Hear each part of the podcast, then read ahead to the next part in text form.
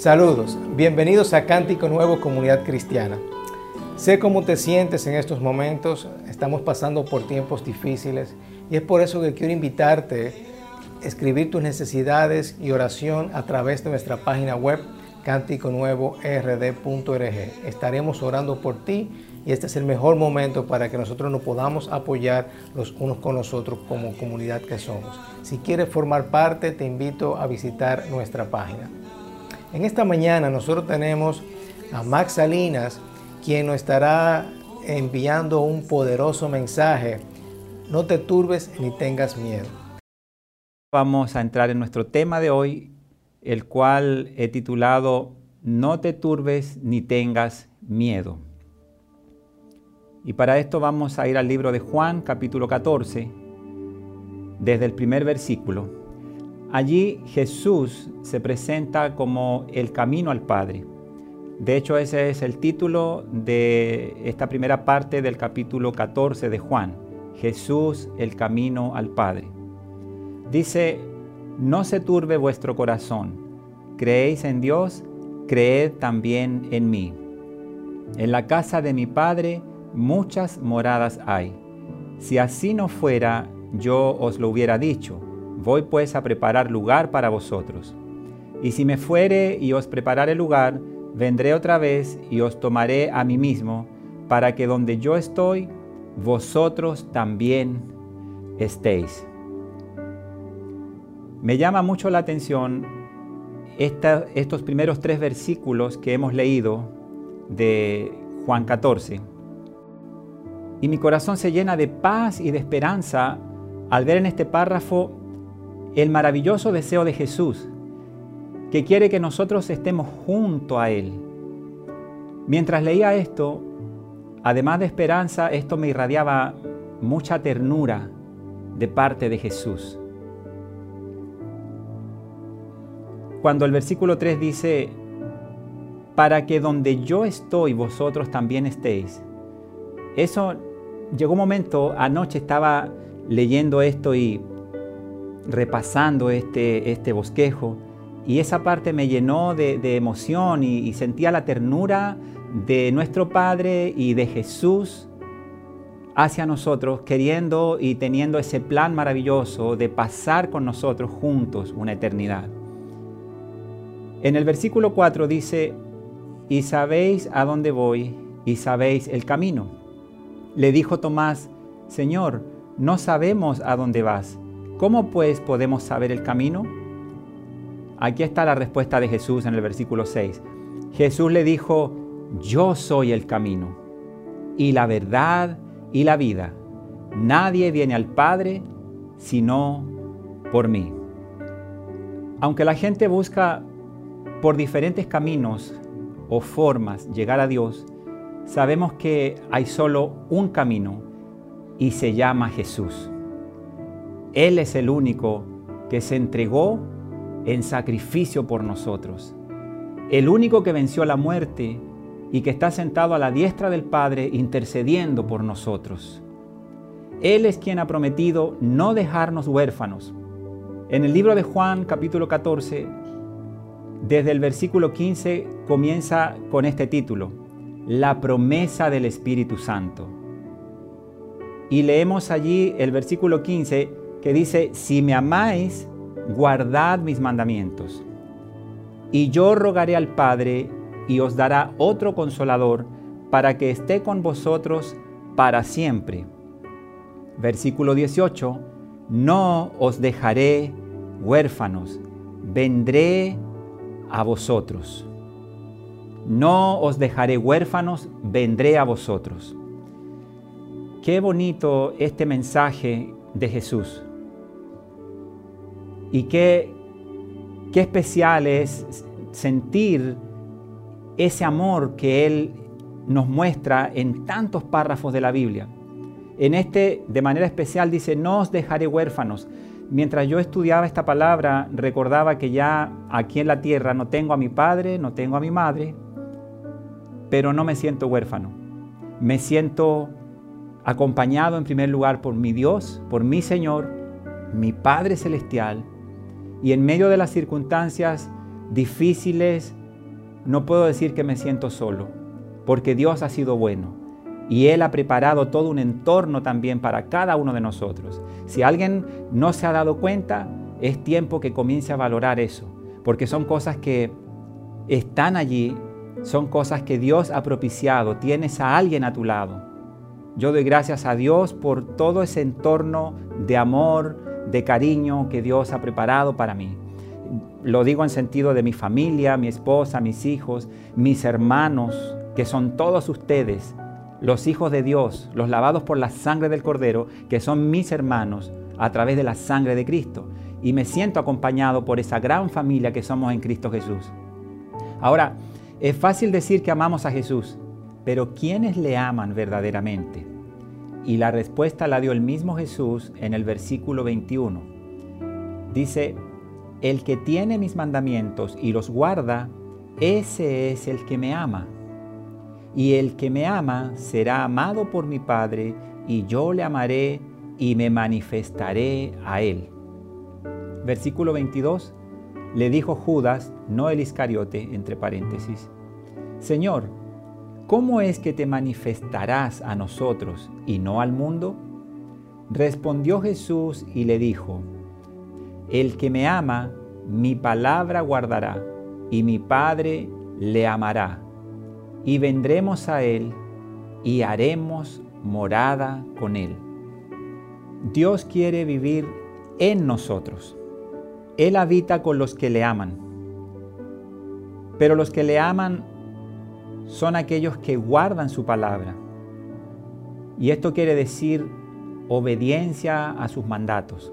Jesús fue tan claro que lo explicó desde la otra perspectiva de quienes no le aman en el versículo 24 dice, el que no me ama, no guarda mis palabras.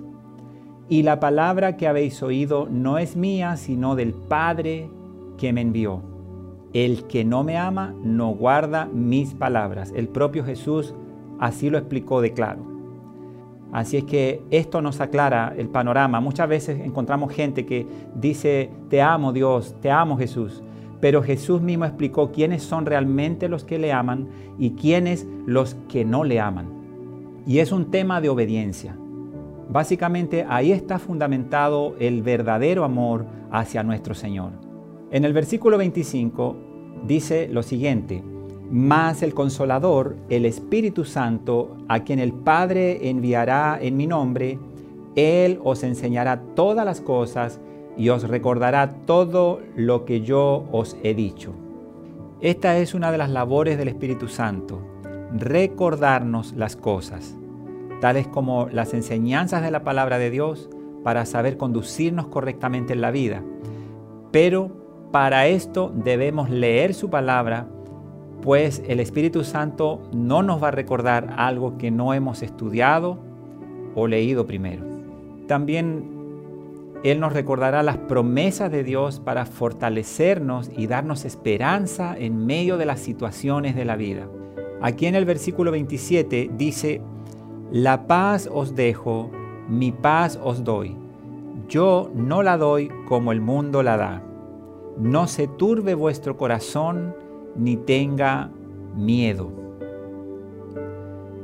Estaba recordando que el domingo 6 de octubre del año pasado, año 2019, estuve predicando en nuestra iglesia un tema que titulé Algo grande está por venir. Tal vez alguno de ustedes lo, lo recuerde.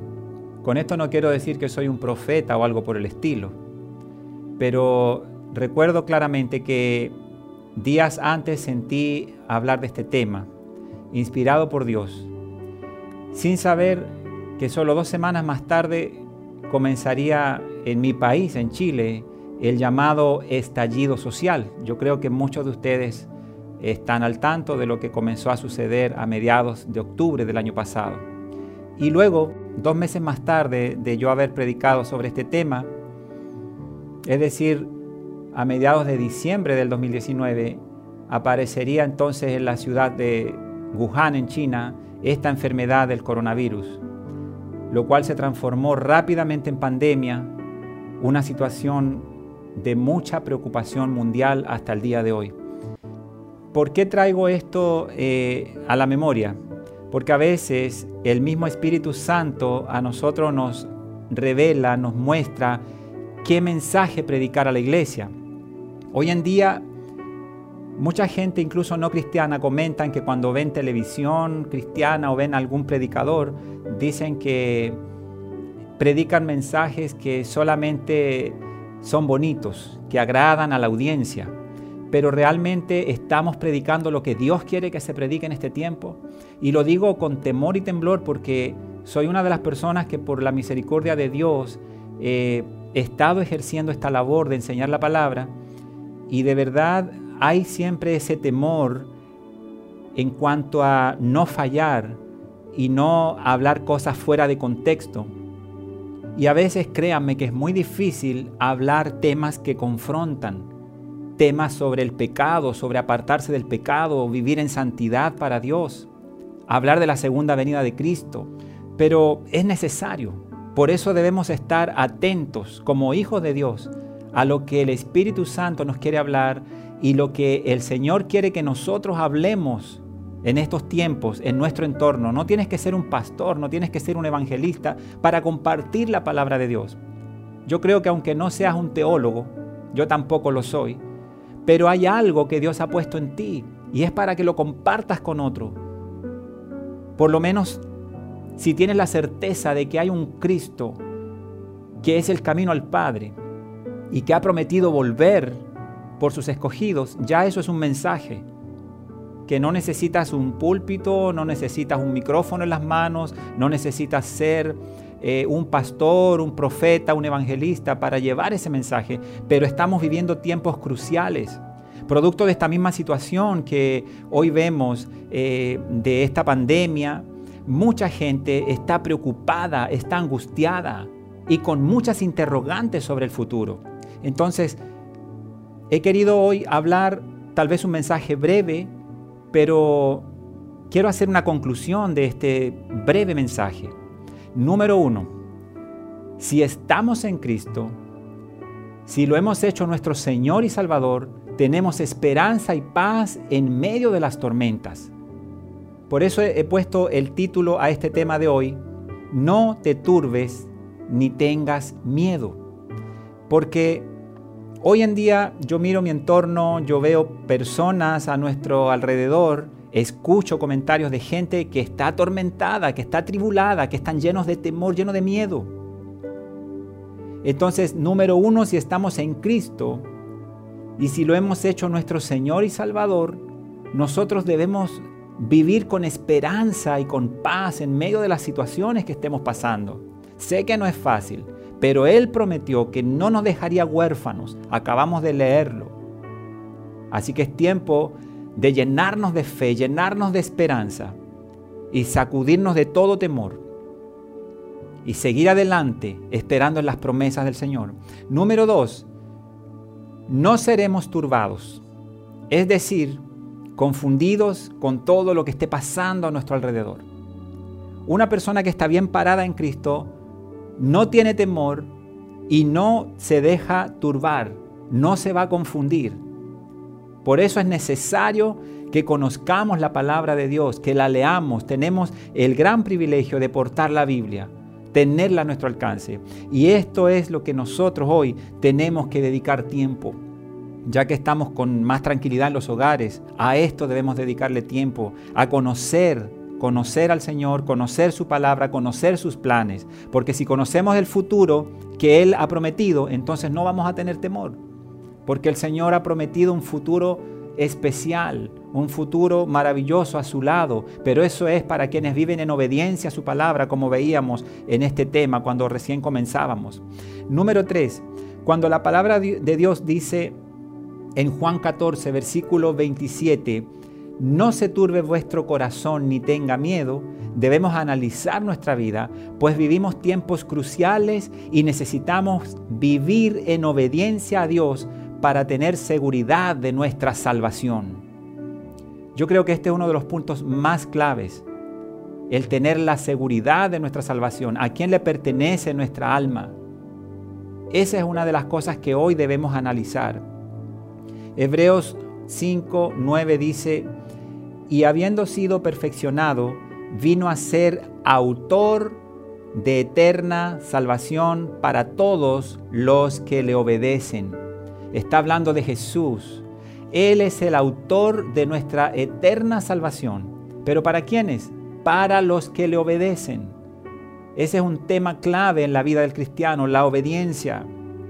Y el número cuatro, estemos alerta y preparados. Y quiero llevarle a este último versículo en este tema de hoy, Mateo 24, versículos 42 y 44, en la nueva versión internacional. Por lo tanto, manténganse despiertos, porque no saben qué día vendrá su Señor. Y el versículo 44, por eso también ustedes deben estar preparados, porque el Hijo del Hombre vendrá cuando menos lo esperen. En una ocasión recuerdo haber mencionado también en una de las predicaciones que he tenido en, mi iglesia local, eh, que hay mucha gente que ha dado fechas, de hecho pancartas, aquí cerca de, de donde vivimos, en las avenidas, en las autopistas, había letreros inmensos anunciando una fecha en que se acababa el mundo. El fin del mundo, tal fecha. Yo creo que es perder el tiempo ponerse con ese tipo de pronósticos, porque la Biblia es bien clara y precisa y dice que el día y la hora nadie lo sabe. Por eso el encargo es solamente a mantenernos despiertos y estar preparados. Iglesia del Señor, tenemos que despertar Mantenernos despiertos quiere decir que estemos atentos a las cosas espirituales. Tenemos que estar alerta y estar preparados, porque Él vendrá, dice allí ese versículo que leíamos, cuando menos lo esperen. Por eso, estemos preparados. Ese es el mensaje, estemos preparados. Llenémonos de fe y de esperanza a través de Jesús, pero estemos preparados. Quiero terminar con esta pequeña reflexión final del tema. Porque hoy más que nunca yo veo a la gente que está muy preocupada por el futuro. Pero los que conocen y confían en la palabra de Dios pueden vivir tranquilos, pues saben lo que va a ocurrir y saben que sus vidas le pertenecen al Señor. Es cuestión de tener o no seguridad de una eternidad con Cristo. Si no tiene seguridad, vivirá con temor. Pero si tiene a Cristo como Señor y Salvador de su vida, vivirá sin temor, pues en Él está nuestra esperanza de vida eterna. Yo quiero dejarle con esta reflexión bíblica para que analicemos nuestra vida. Tal vez todo esto que ha estado sucediendo es una gran oportunidad de Dios para que nosotros tengamos más quietud, más reposo en nuestros hogares, dejar un poco el afán, la calle, los movimientos cotidianos, para que nos autoevaluemos cómo está nuestra vida delante de Dios. Ese es el mensaje para hoy, iglesia. Estemos alerta, mantengámonos despiertos, mantengámonos despiertos y estemos preparados. Porque el Hijo del Hombre vendrá cuando menos lo esperemos. Eso es lo que la palabra de Dios afirma. Dios les bendiga Dios les guarde. Quiero que me permitan tener una breve oración para concluir este tiempo en el que hemos compartido la preciosa palabra de Dios. Amado Dios, muchas gracias por tu palabra, Señor. Gracias porque nos has dejado, Señor, el mensaje que nos lleva hacia ti, Señor. Gracias porque está la palabra a nuestro alcance y podemos, Señor, escudriñarla y encontrar en ella la vida eterna. Gracias Señor, gracias por Jesucristo tu Hijo.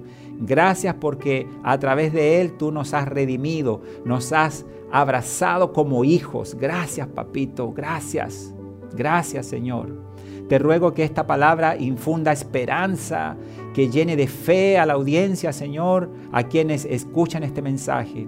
Y si alguno, Señor, que está escuchando este mensaje, no tiene seguridad de ser llamado hijo de Dios, no tiene seguridad de que después de este escenario de esta tierra, ¿dónde va a ir su alma? Señor, te ruego que tu Espíritu Santo hoy le revele que Jesucristo es el camino, la verdad y la vida.